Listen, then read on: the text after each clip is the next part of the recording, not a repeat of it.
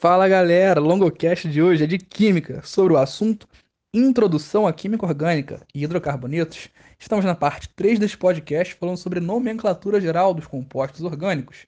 Já falei sobre conceitos básicos, classificação de cadeias carbônicas e na próxima parte especificamente entraremos em hidrocarbonetos. O fato é que por hora vamos nos preocupar com a classificação, perdão, com a nomenclatura geral dessas cadeias carbônicas. Espero que você já tenha ouvido sobre a questão da, da classificação das cadeias e os conceitos fundamentais, conceitos básicos, porque isso vai ser necessário para a nossa compreensão em relação a essa nomenclatura geral das cadeias carbônicas. Né? Então, vamos lá. Hum, os compostos orgânicos vão receber uma nomenclatura a partir de alguns pontos principais a primeira coisa que a gente vai encontrar ou não na nomenclatura vai ser a indicação se ele é cíclico ou não. Ué, Longo, como assim? Se o meu composto, se a minha cadeia carbônica é cíclica, eu tenho que apresentar escrito antes ciclo e o resto do nome. Ah, Longo, e se não for cíclica, eu escrevo acíclica e o resto? Não. Se não for um ciclo, você simplesmente não escreve nada. Se for um ciclo, ao contrário, você tem que indicar que é ciclo. E por que, que quando não é ciclo eu não escrevo nada? Porque aí o PAC mandou e o PAC quis. E o PAC né, é a União Internacional da Química Pura e Aplicada. O fato é que se você indica que há ciclo na cadeia, você, se não indicar nada, você já pressupõe que não é um ciclo. Isso é algo tranquilo para a gente entender, correto? Espero que sim. Bom, prosseguindo, que essa parte é muito tranquila, é, eu acho que esse podcast vai ficar bem mais curto, essa parte a gente encontra os prefixos. Os prefixos, como a gente já sabe do, do, português, são alguns infixos, né? uma parte que não é fixa, obviamente, que vai se apresentar no início da palavra, no caso, no início do nome do, hidrocar do composto carbônico ou da, da cadeia carbônica que você está analisando. E esse prefixo vai indicar o número de carbonos. Atenção, esse número de carbonos vai ser indicado conforme algumas características especiais da química. Se eu tenho um carbono apenas, eu vou botar o prefixo met. Se forem dois carbonos, et. Três carbonos, prop. Quatro carbonos, but. De cinco em diante, a gente vai encontrar uma nomenclatura mais padrão. Pent, ex, ept, oct, non e dec. Ou seja, 5 para pent, isso é tranquilo.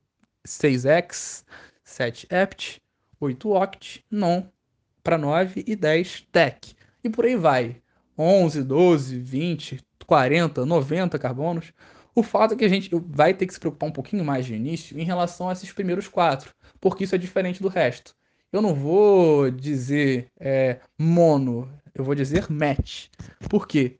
Isso é determinação internacional. Isso, numa prova que você fizer em em qualquer outro país você vai encontrar esse tipo de nomenclatura, porque isso é uma regra internacional. Então, match, et, prop, boot. Decorou? Match, et, prop, boot. Repete isso na sua cabeça até você gravar. Que um é match, dois et, três prop, quatro boot. Entendeu o que é match, et, prop, boot?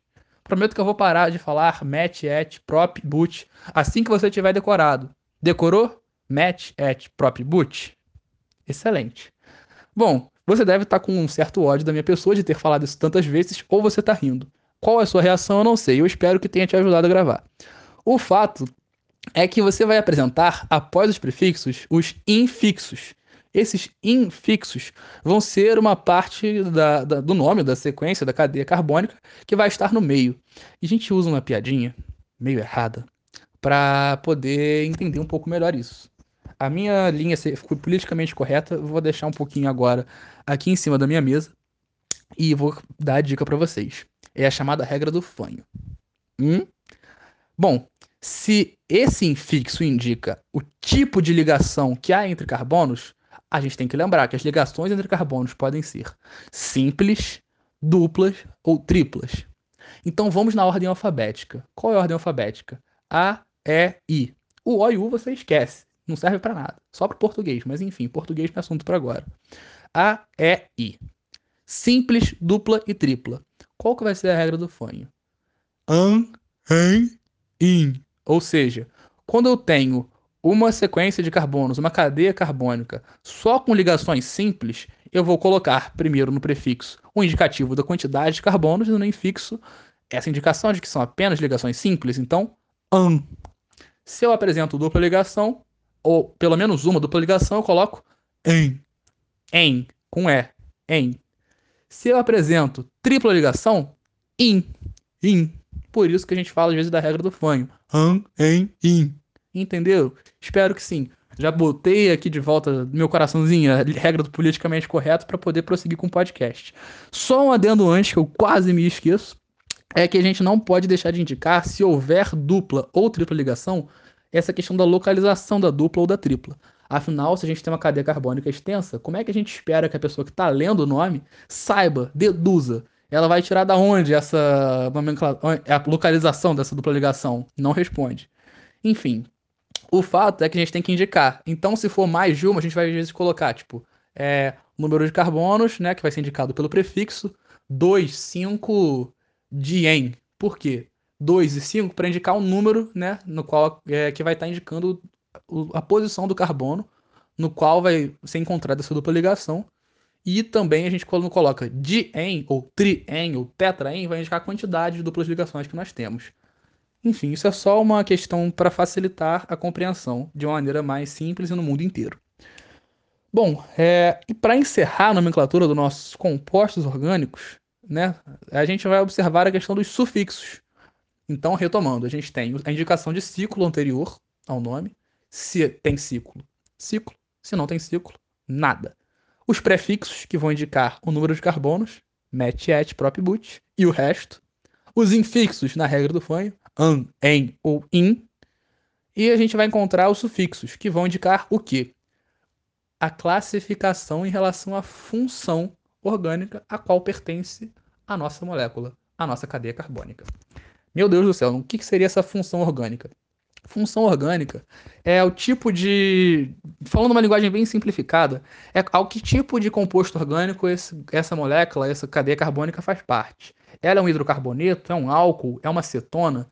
Isso tudo vai ser é, indicado pela presença, ou dependendo do caso, ausência, do grupo funcional. Um grupo funcional vai classificar uma cadeia carbônica. No caso, a gente pode encontrar uma certa divergência em relação a isso, né? Como é o caso do grupo carbonila, que vai dar uma certa confusãozinha lá na frente, mas isso não é assunto para a gente se preocupar agora. O que a gente tem que saber em relação a esses sufixos é que um sufixo vai representar um tipo específico de cadeia carbônica, de composto orgânico. Como assim?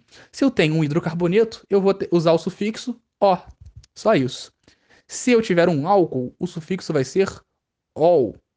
Se eu tiver uma cetona, eu vou ter o sufixo ona. Se eu tiver um aldeído, eu vou ter o sufixo al. Se eu tiver um cunhado, eu não preciso dessa resposta, foi só para fazer vocês rirem. Então, deixar mais descontraído. Atenção. O fato é que os sufixos vão se relacionar justamente a essa questão da função orgânica. O fato é que essa função orgânica vai ser dada pelo grupo funcional. Isso é assunto para outra hora, o fato é que eu espero que você tenha entendido. Então, é, classificação, regra geral de nomenclatura dos compostos orgânicos, indicação de ciclo, prefixo, que indica o número de carbonos, infixo, que indica o tipo de ligações. Atenção, se eu tiver 52 ligações simples e uma ligação dupla, ou uma ligação tripla, eu tenho que indicar que é ligação dupla ou tripla, dependendo do caso. Tenham cuidado com isso. E o sufixo para indicar a função orgânica a qual pertence. Entendido? Eu espero que sim. Muito obrigado. Na próxima parte, hidrocarbonetos. Até a próxima. Valeu!